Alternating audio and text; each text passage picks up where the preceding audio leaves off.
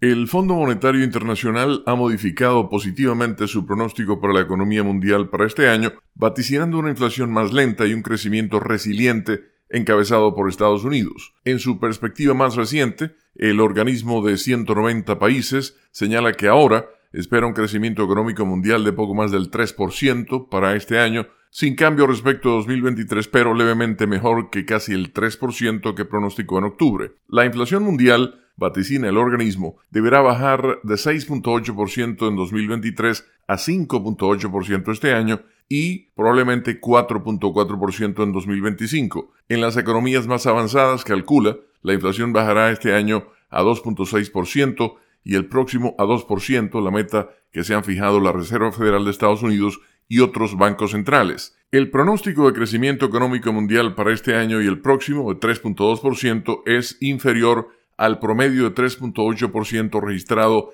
entre los años 2000 y 2019. Ello se debe en parte a que los bancos centrales del mundo han estado aumentando las tasas de interés para combatir la inflación y los más altos costos del crédito han frenado el gasto y las inversiones. La agencia AP informa que el organismo espera repercusiones económicas relativamente limitadas a los ataques contra la navegación comercial mundial por parte de los rebeldes hutíes de Yemen. No obstante, se considera que por ahora las interrupciones no parecen ser una fuente importante de inflación por escasez de oferta, como ocurrió en 2021 y 2022, debido a trabas en las cadenas de suministros. Para Estados Unidos, por ejemplo, la economía más grande del mundo, el FMI mejoró significativamente su estimado de crecimiento para este año a 2.1% comparado con el 1,5% que había vaticinado hace apenas tres meses. La economía estadounidense se expandió 2,5% en 2023 tras un inesperado repunte a fin de año